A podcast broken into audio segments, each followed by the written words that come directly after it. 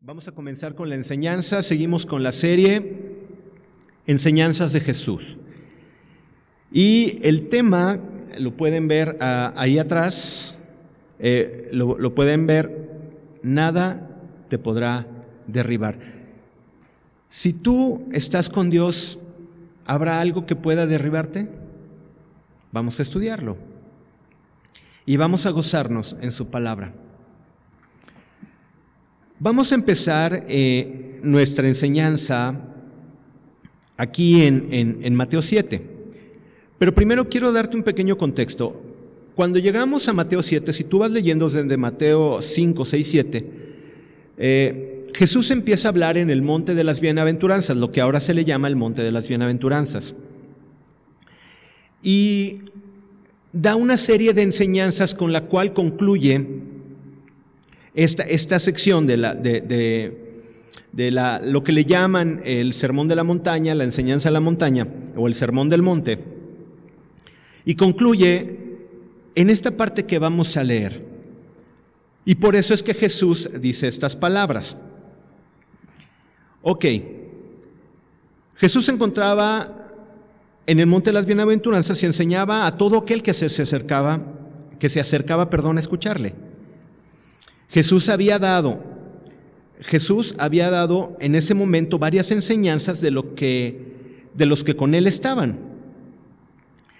Y habló de bienaventuranzas, del amor a los enemigos, las riquezas, la oración y muchos temas más. Ese es el contexto para llegar aquí a esta parte en Mateo 7:24. Y cuando llega aquí a Mateo 7:24, empieza diciendo, y ahora sí empezamos a leer, cualquiera, pues, que me oye estas palabras y las hace, le compararé a un hombre prudente que edificó su casa sobre la roca. Y descendió lluvia y vinieron ríos y soplaron vientos y golpearon contra aquella casa y no cayó, porque estaba fundada sobre la roca. Pero cualquiera que me oye estas palabras y no las hace, le compararé a un hombre insensato que edificó su casa sobre la arena. Y descendió lluvia y vinieron ríos y soplaron vientos y dieron con ímpetu contra aquella casa y cayó y grande fue su ruina. Cuando vemos que Jesús viene de muchas enseñanzas en lo que se le llama el Sermón del Monte y concluye aquí con esta sección de, la palabra, dice, cualquiera que me oye estas palabras, toda la enseñanza de Jesús que había dado se refiere a esta expresión. Cuando dice, aquel que escuche estas palabras, las oye y las hace.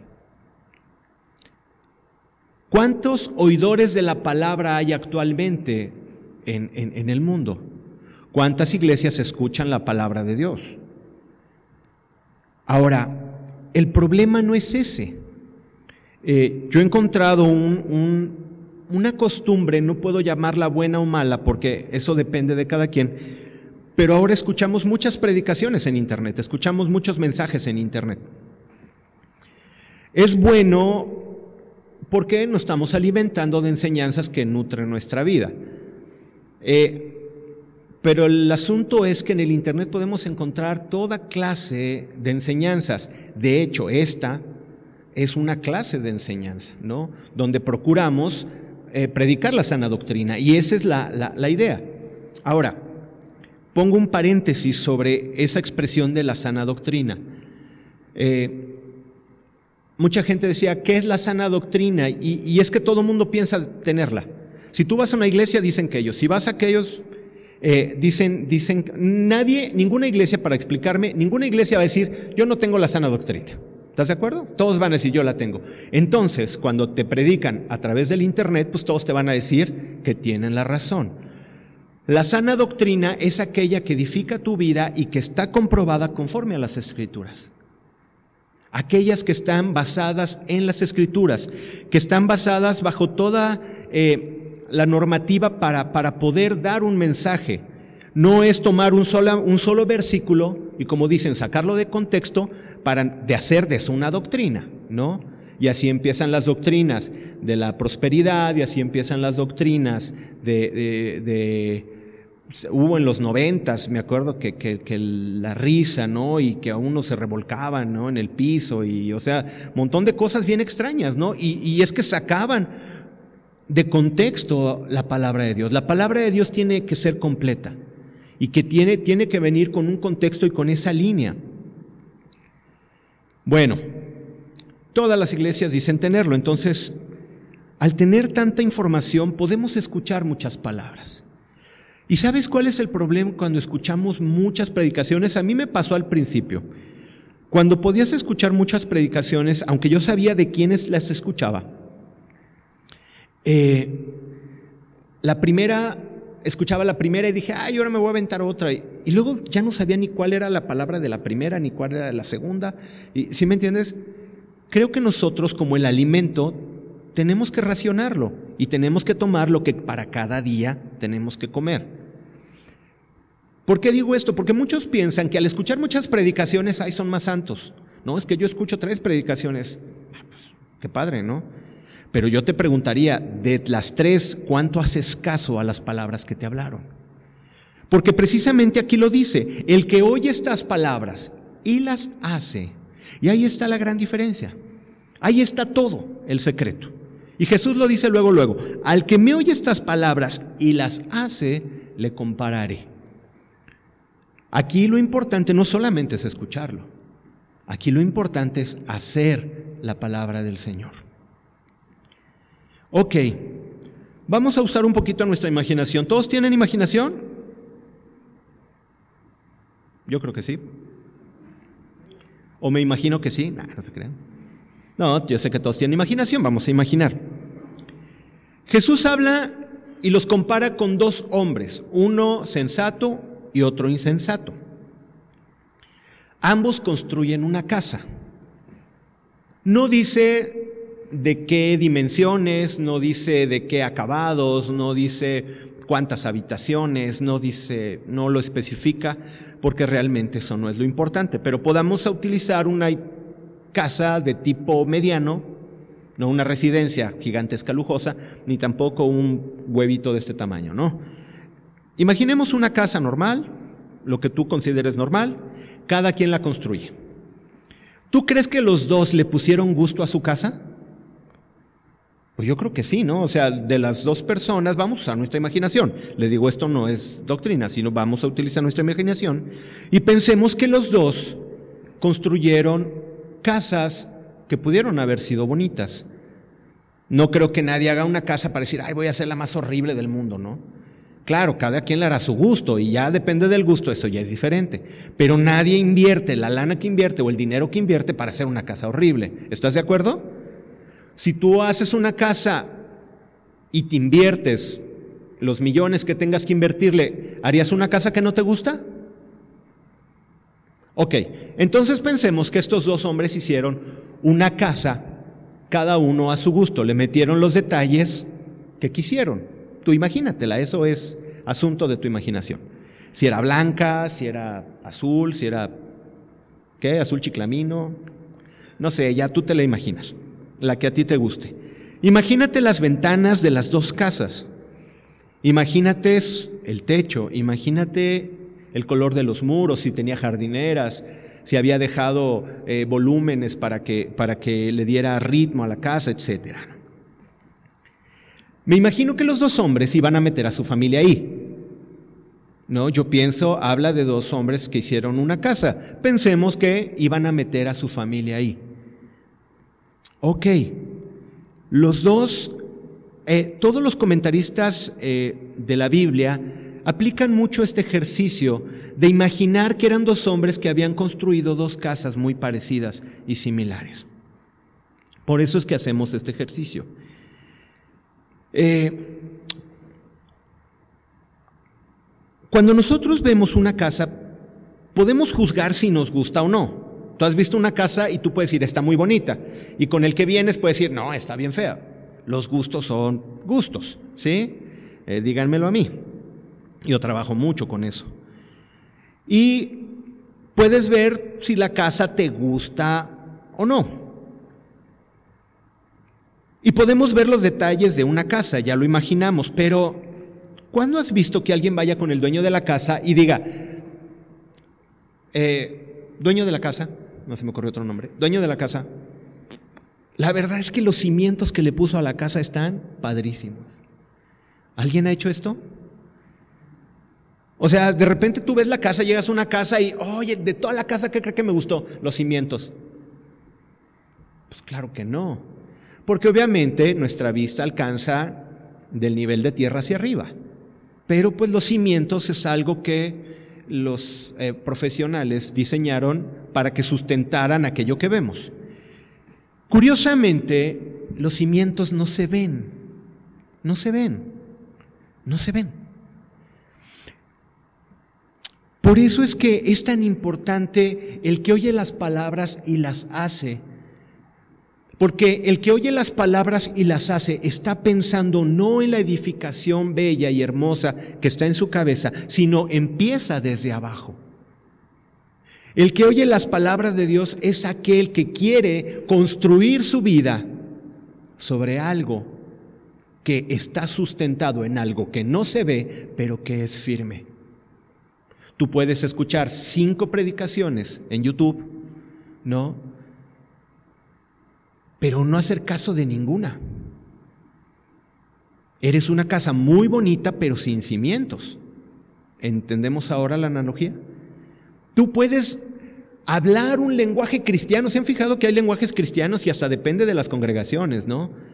Hay unos así de, si son muy tradicionales o, pues tienen sus, tipos de comunicación, ¿no?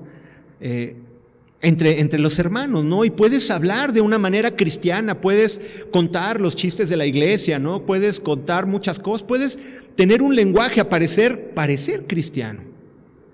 Pero ¿quién se va a fijar en tu cimiento? Nadie. Tú llegan conmigo muchas personas y, hola, ¿cómo estás? ¿Cómo te va? Y los escuchas y dices, órale, qué bravo, ¿no? Está así bien entendido, bien educado y conoce y sabe y, te apantallan. Hay, hay, gente que te apantalla, ¿sí o no? ¿A poco no has llegado con gente que te apantalla? No, yo digo, a mí sí me ha tocado. Yo cuando hace muchos años trabajé en la Ciudad de México, me tocaba, híjole, ir a desayunar acá al... No me pregunten ni por qué Dios me puso ahí, pero a veces en el centro libanés, ¿no? De la Ciudad de México. Y entonces, pues iba cada personaje, o sea, imagínate, ¿no? Ahí, desayuna Slim o desayunaba Slim, no sé. Pero el caso es que veías, veías gente, veías que llegaban así, te apantallaban, ¿no?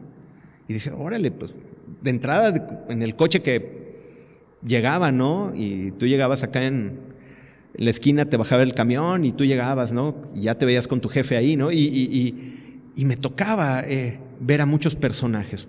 En mi trabajo aquí en Guadalajara me tocó eh, trabajar con representantes de artistas y artistas. Y tú veías a las artistas y pues están muy cuidadas, ¿no? O sea, extremadamente cuidadas, ¿no? Porque de eso viven, es natural, ¿no? Entonces tú veías así gente pues, así muy apantalladora. En la iglesia puedes encontrar gente que hable así bien tremendo o, gente que tú te apantalles su manera de hablar y de ser. Pero díganme, de todas esas personas que te apantallan, ¿quién puede ver sus cimientos.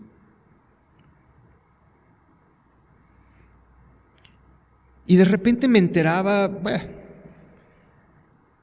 en la vida de personajes famosos que sus vidas eran un desastre, porque sus cimientos nunca los establecieron, porque nunca establecieron aquello que no se ve.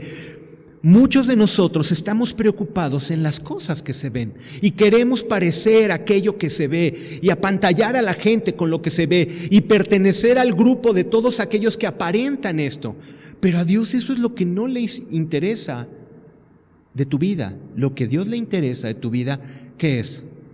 Lo que no se ve. La parte del cimiento. En las casas como en los árboles y toda estructura natural o construida, lo más importante es aquello que no se ve, es decir, el fundamento, el cimiento. Una casa, por más hermosa y lujosa que luzca, si sus cimientos son deficientes, cuando ésta sea aprobada por las inclemencias naturales, ¿qué? esta caerá y perderá su belleza y perderá su valor. Por más bella y grande que esté la casa y preciosa. Y saben, es un engaño de Satanás el hacernos pensar que nosotros valemos por lo que aparentamos, por lo que tenemos, por lo que creemos ser. Porque eso nos da estatus, pero siempre nos da un estatus solamente de vista, de fachada, de fachada de la casa. Ahora no se diga con las redes sociales. Las redes sociales, híjole, en las redes sociales puedes ser la persona perfecta que no eres. ¿Sí me, ¿sí me entiendes? O sea, aquí casual comiendo vegano, ¿no? Comiendo acá bien natural, ¿no? Y le sacaste la foto que bajaste de quién sabe qué página, ¿no? Y estás en los tacos de tripa, ¿no? ¿Se puede hacer eso? Claro, ¿no? Aquí casual comiendo ensalada, ¿no? Y échame dos de cachete, ¿no? Podemos hacerlo. En las redes sociales todos son felices. Me llama la atención porque tú los ves y todos son felices. Hay dos que tres de, deprimidones, ¿no? Sí, también los hay, pero, pero todos son felices, ¿no? Todos tienen una vida maravillosa. Está bien, no, no, tengo nada en contra de las redes sociales. Las redes sociales, una vez eh, el pastor Julio Márquez me, me, me, comentaba esto y se me hizo muy, muy valioso. Me dijo, oye, las redes sociales no tienen voluntad propia. O sea, sí, tú le metes a las redes sociales lo que crees que es mejor, ¿no? Entonces, eh, cada quien sabrá lo que le mete, no la estamos satanizando, pero si es una realidad que ahí mostramos, o la mayoría de la gente muestra lo que no es. Todo mundo ahí es feliz, todo mundo es guapo. Ah, porque ahora hay filtros, ¿no? Eh, antes nosotros éramos los únicos cómplices, ¿no? Los acá encargados del Photoshop, sabíamos, ¿no? Hasta cómo quitar todo, ¿no? Una vez dejamos a una señora, a una señora ancianita, nada más le faltaba el columpio de flores, la dejamos como quinceañera, ¿no? O sea, nosotros experimentando en el Photoshop, ¿no? Y, y de veras, en serio que Ahora con los filtros, todos somos guapos, ¿no? Todos somos felices, todos tenemos un montón de amigos, todo el mundo le pone ja, ja, ja, ja, aunque tu cara esté terriblemente angustiada y con toda la depresión del mundo, pero le pones ja, ja, ja, ja, y el chiste ni siquiera te causó tantito de gracia. Pero bueno, ya en la red, pues ya, te pusieron un ja, ja, ja, ¿no? Ojo, no quiero atacar por atacar. Quiero que pensemos, estamos hablando de la fachada. A veces nosotros estamos muy preocupados, muchachos, de tener una fachada. Y estamos tan ocupados en ser una fachada, pero cuando vienen los problemas, cuando vienen las dificultades, cuando viene todo lo difícil de la vida, ¿qué pasa? ¿De qué te sirvió la fachada si tus cimientos no estaban firmes? Es la realidad. Mira, Jesús nos enseña precisamente esto aplicándolo en nuestra vida. En, en Mateo 7:25 nos dice, descendió lluvia, vinieron ríos y soplaron vientos y golpearon contra aquella casa. Hasta ahí le vamos a dejar. Fíjate, en el versículo 25 nos habla de tres elementos que golpean la casa. ¿De acuerdo? Uno, bueno, ¿cuáles son estos tres? Lluvia, viento y los ríos. Ahora, tú dime, ¿la lluvia de dónde viene? De arriba. Tú dices, no, a mí me llegó, no, bueno, esa te llegó por el viento, ¿no? Que la movía, pero la lluvia viene de arriba. El viento, dime si no, es lateral. Si no viene el viento y te hace esto, no sé, quizás puede haber un fenómeno meteorológico, pero digo, generalmente el viento es lateral. Y los ríos, dice, vamos a ver un río, ¿y qué haces? No, ¿verdad? No lo buscas arriba. ¿Dónde están los ríos? Están abajo. Generalmente es en las partes más bajas donde corre el agua. Fíjate qué curioso, habla de tres cosas, de arriba, de en medio y de abajo. Y bueno, vamos poniéndole algún significado a esto. La lluvia que cae y viene de la parte de arriba, en ocasiones, eh, viene de arriba la prueba de parte de Dios. ¿Y sabes qué pasa? No somos capaces de entender su propósito porque no hemos escuchado y no conocemos su palabra. Hay veces que Dios permite que te venga la prueba. Bueno, Dios prueba, Dios disciplina. Eh, todo, en nuestra vida de parte de Dios es probada, es probada nuestra paciencia, es probada nuestra fe en aquellos que quieren amar y servir a Dios.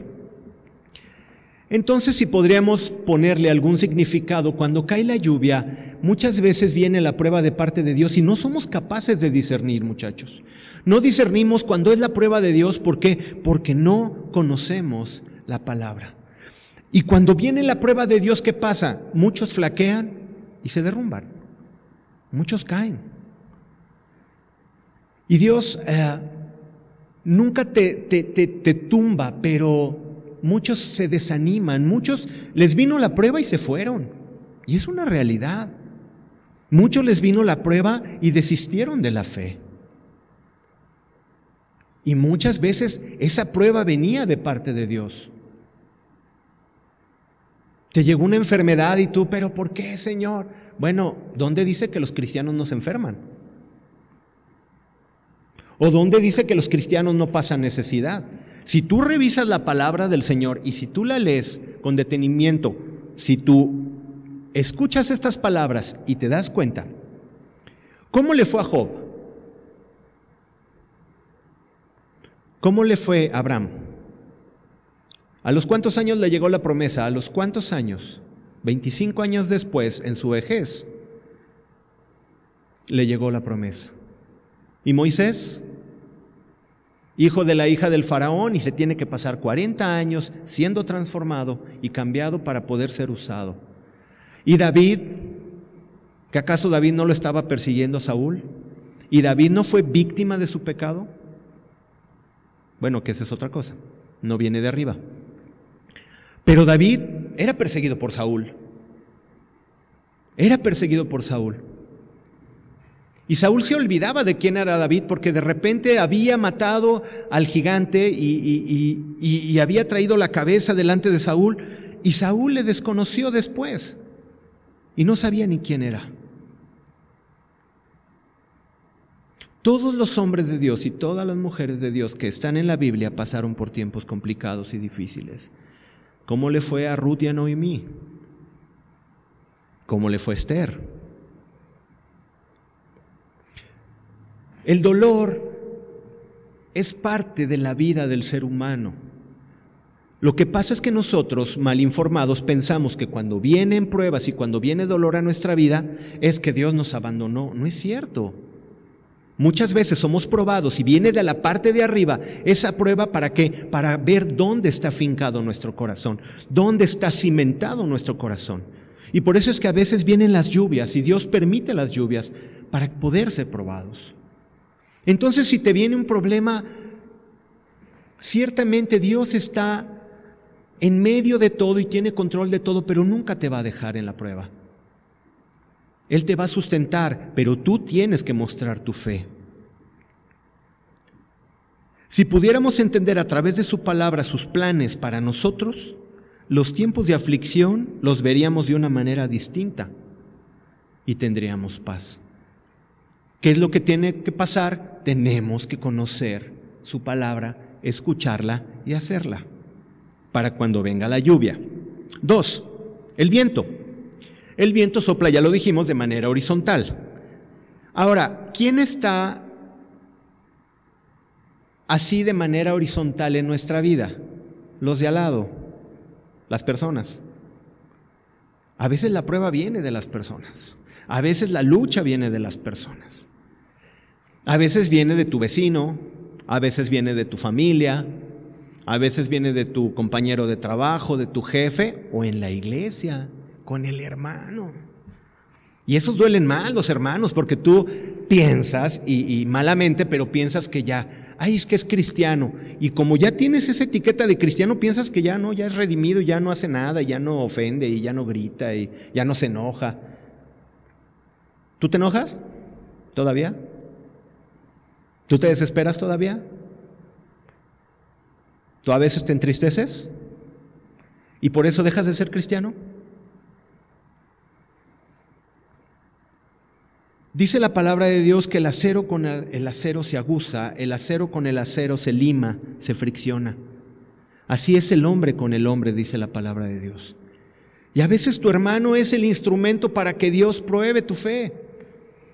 Voltea con el de al lado y dile, ¿acaso soy yo maestro? No te creas. Pero dile, ¿acaso soy yo tu prueba? el de al lado puede ser eh, aquella piedrita en el zapato o piedrota, ¿no? Puntiaguda, ¿no? Ni siquiera es de río, así que la pisas y es suavecito, ¿no? Hay unos que son así bien puntiagudos, algunos hermanos. Yo también lo soy, seguramente para alguien, para muchos de ustedes, no lo sé. Pero la relación entre las personas es normal. Los roces entre las personas son normales. Otra vez voltea con el de al lado y dile, tu problema con tu vecino es normal. ¿Sí se lo dijiste? Bueno, vamos a dar chance otra vez después.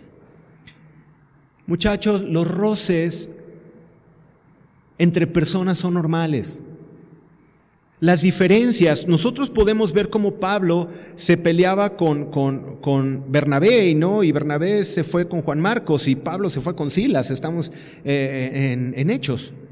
Y se pelearon y discutieron. Ay, los apóstoles santos de Dios, sí.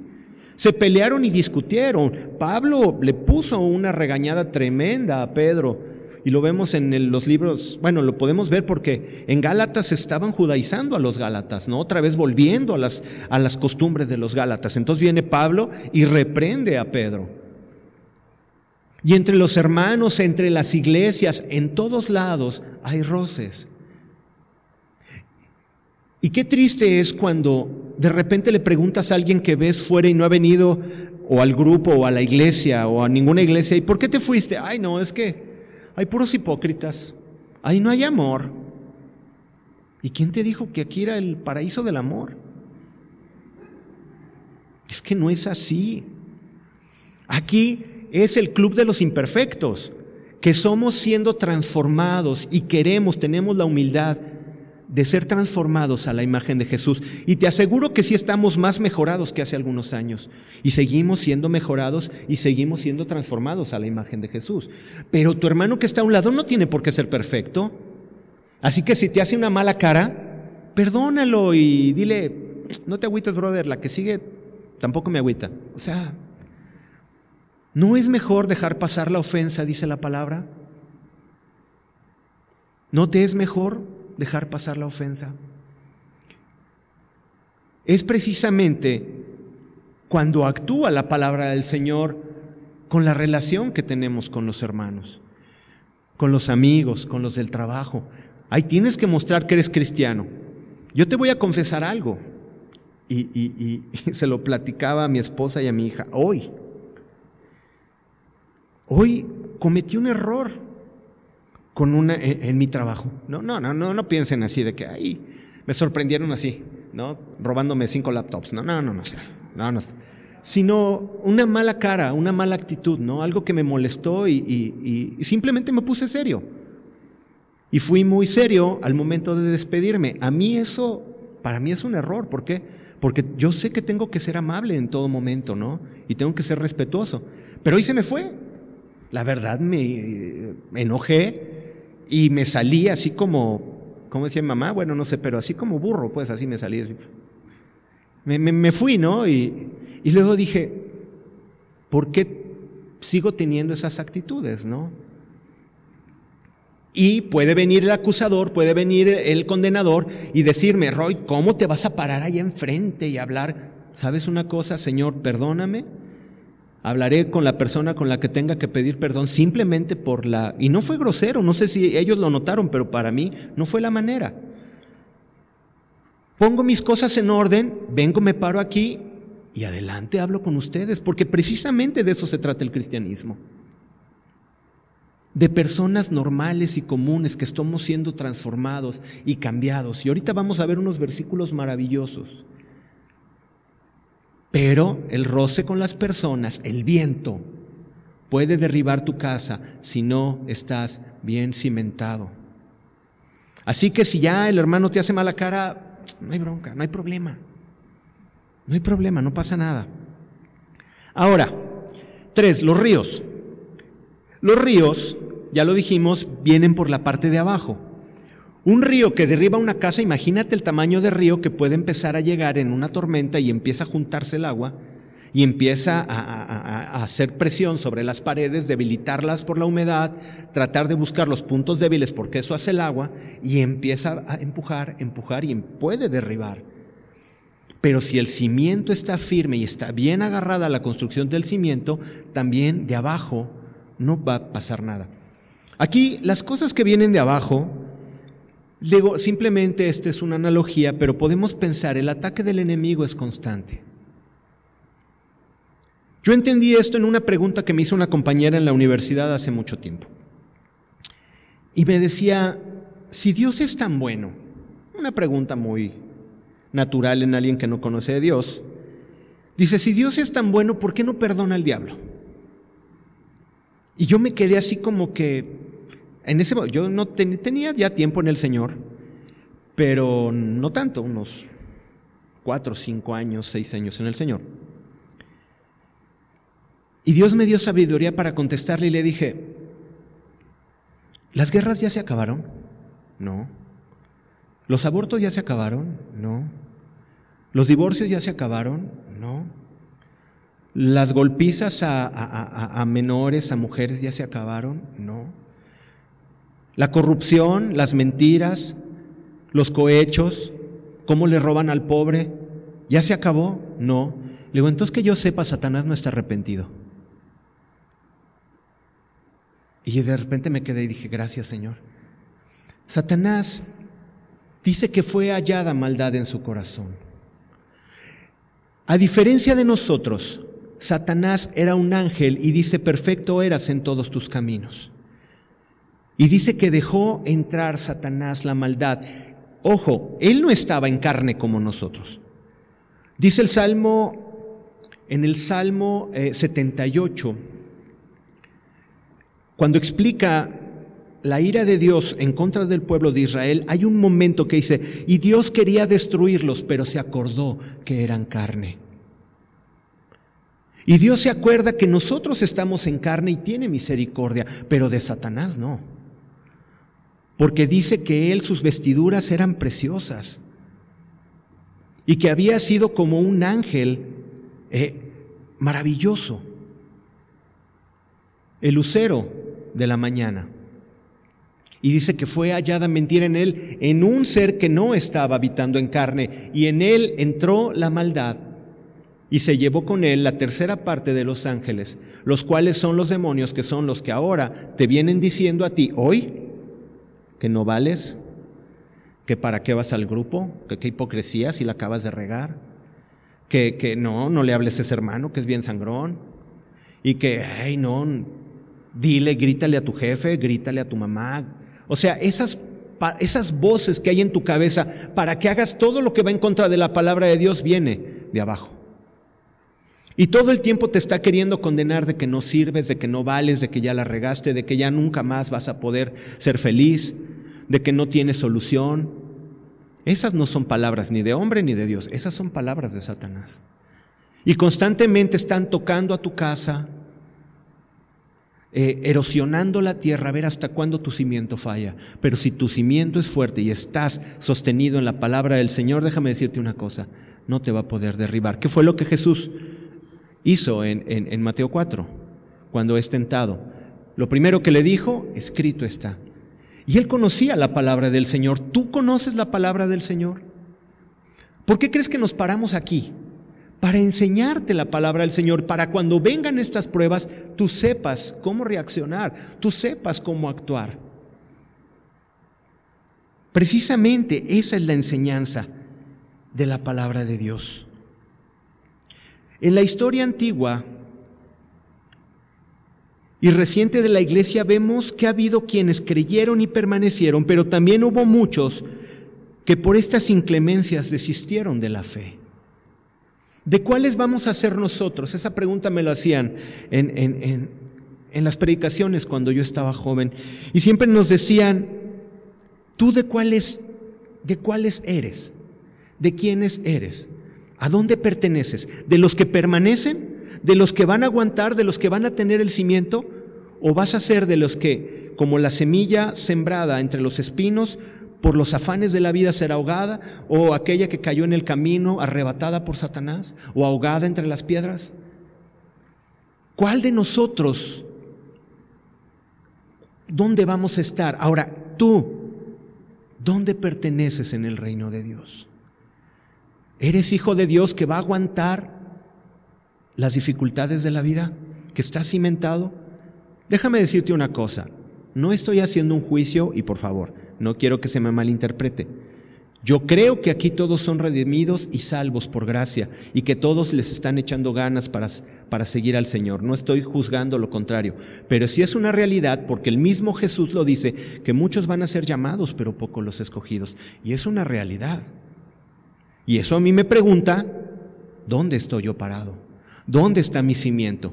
Si soy el que hago una casa bonita que todo mundo admira, pero no tiene cimientos, o hago una casa quizás no tan bonita, pero estoy firme en Dios.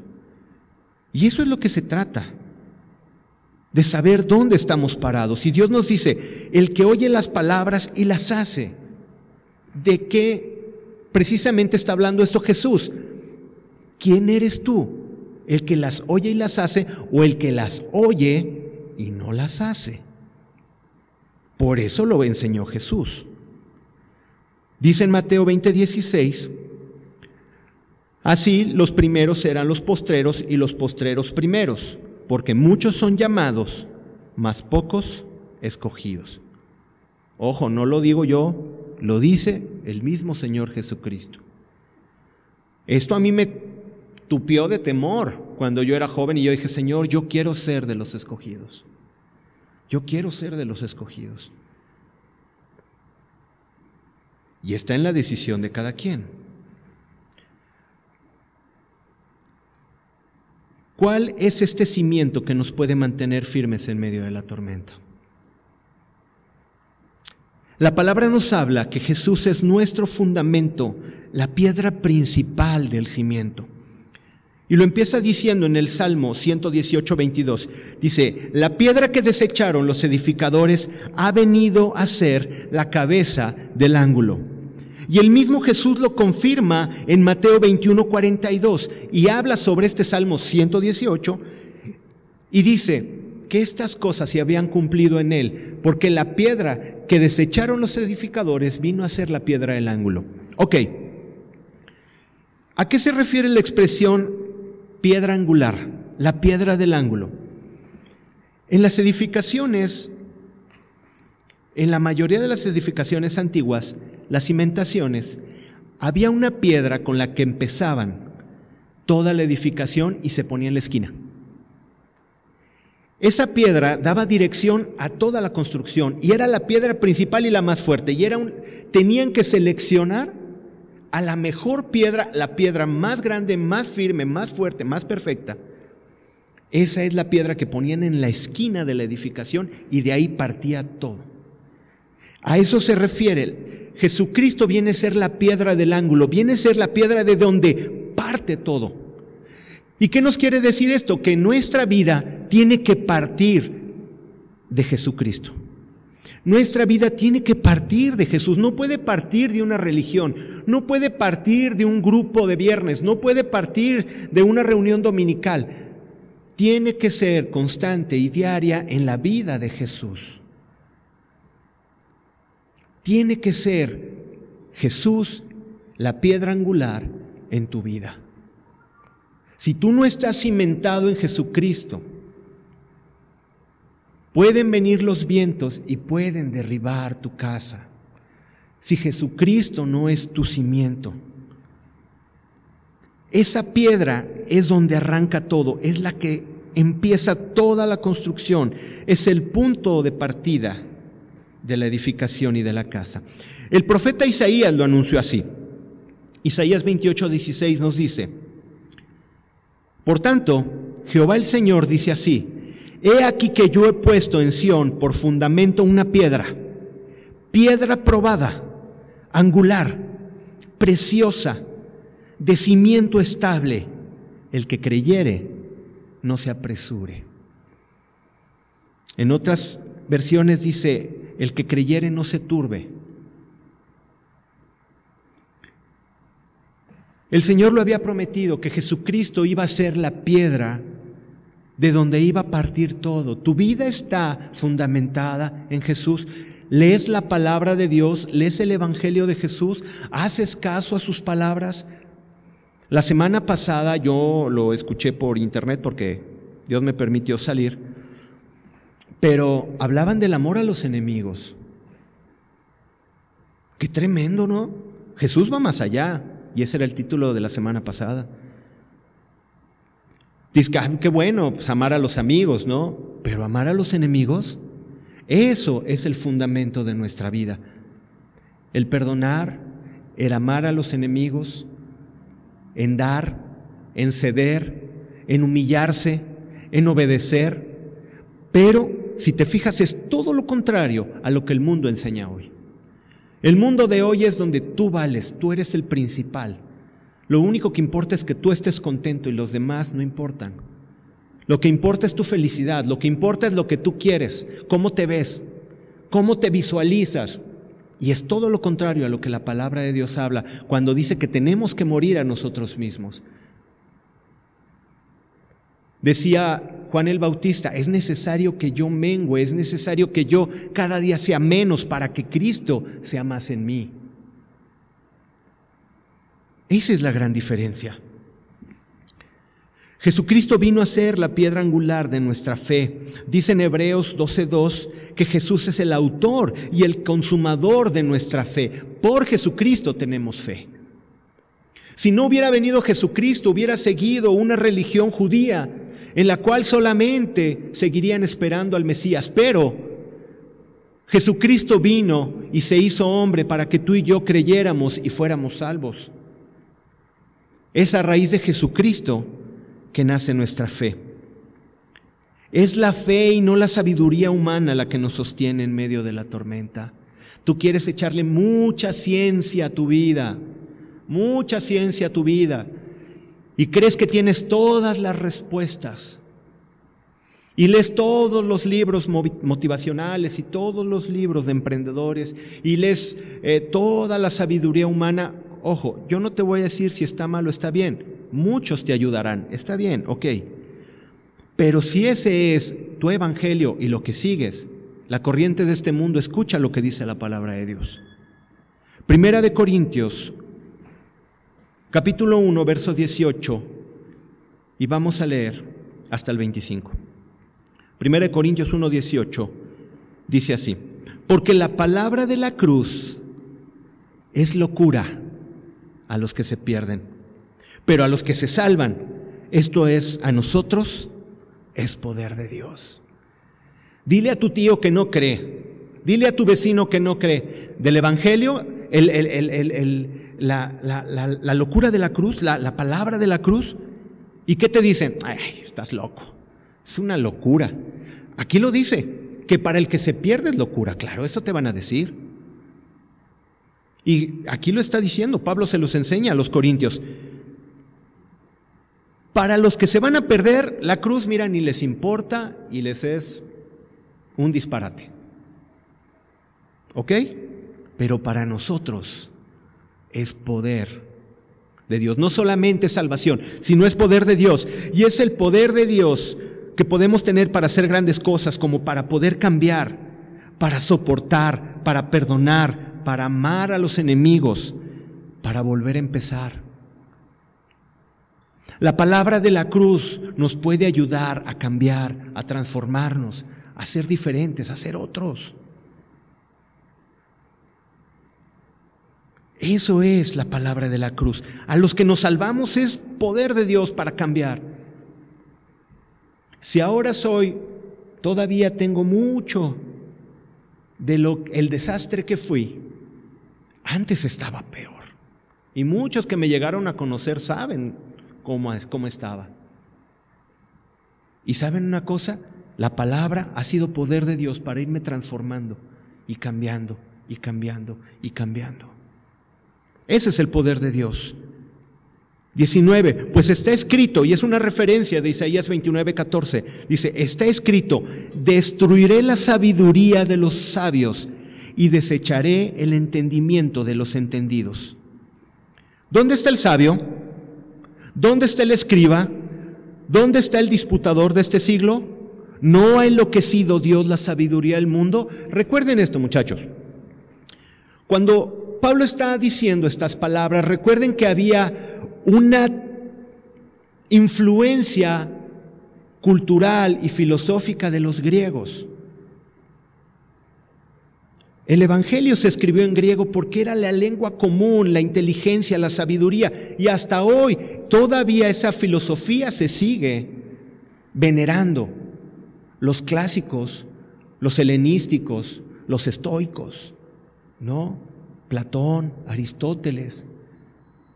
Todos ellos son todavía reverenciados. Pero fíjate bien lo que dice Pablo, ¿no? Dice, destruiré de los.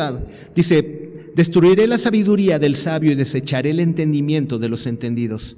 Así que si tú confías en libros de sabiduría, ok, está bien, te pueden ayudar en algo, pero nunca lo vas a poder comparar porque Dios los desecha. El mundo no puede entender por qué después de miles de años sigue habiendo fe en Dios y en su Hijo Jesucristo. ¿Acaso la ciencia no ha avanzado como para destruir el planeta cinco veces? ¿Acaso no se han curado enfermedades incurables que eran antes? ¿A poco no se ha tenido tecnología para hacer microcirugías? Cosas impresionantes.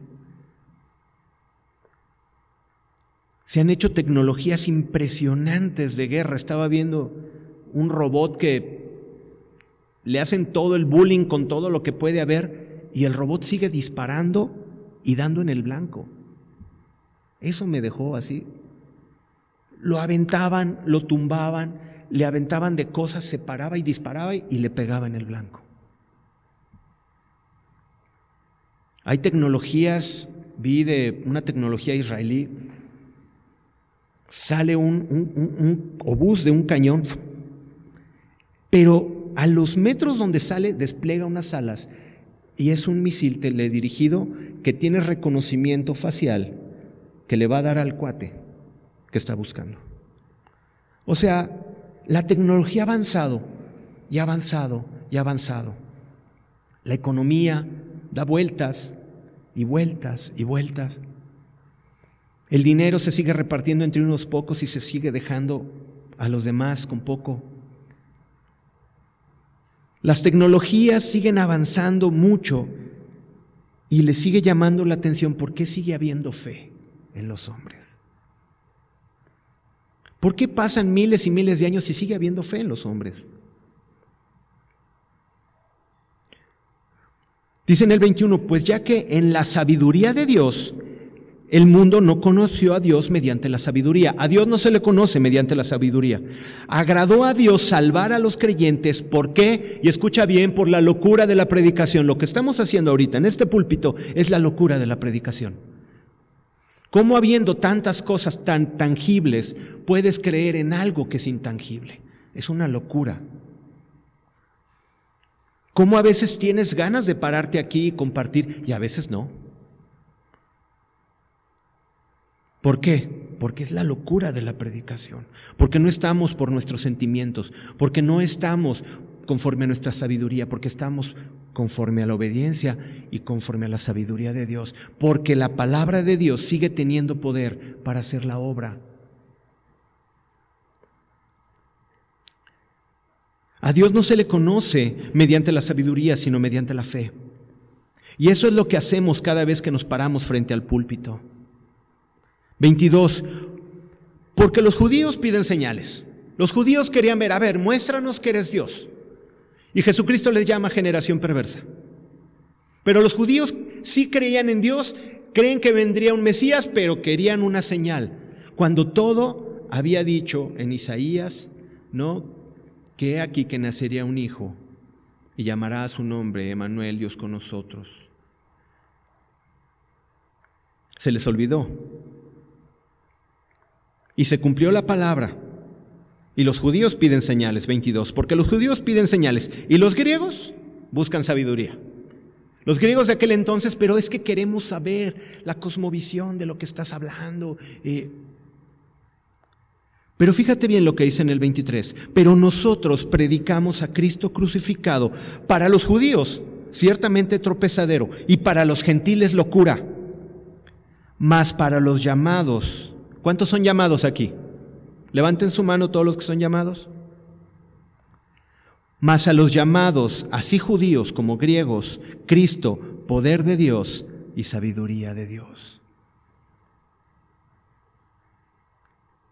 Para nosotros el mensaje de la cruz es Cristo. Cristo, poder y sabiduría de Dios. Y fíjate bien cómo termina en el 25. Porque lo insensato de Dios es más sabio que los hombres y lo débil de Dios es más fuerte que los hombres. Si tú te menosprecias porque dices, no, yo cuándo voy a hacerlo, cuándo voy a llegar, yo no puedo predicar, no, yo no puedo enseñar, yo no puedo ministrar, es que eso es nada más para algunos, no, es para un montón de gente imperfecta que ha decidido creerle. Y le creemos. Y si tú le crees, Dios te va a capacitar para poder ser luz en medio de las tinieblas. No necesitas ser alguien extraordinario, necesitas el poder de Dios en tu vida. Ponte de pie y vamos a leer Mateo 7, 24 25.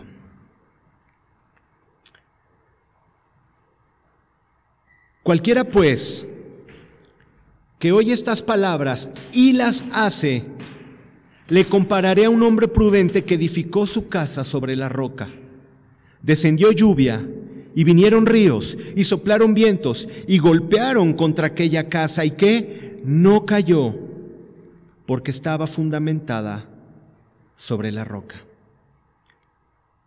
Es por eso que si oyes y haces la palabra de Jesús, escucha bien, nadie te puede derribar.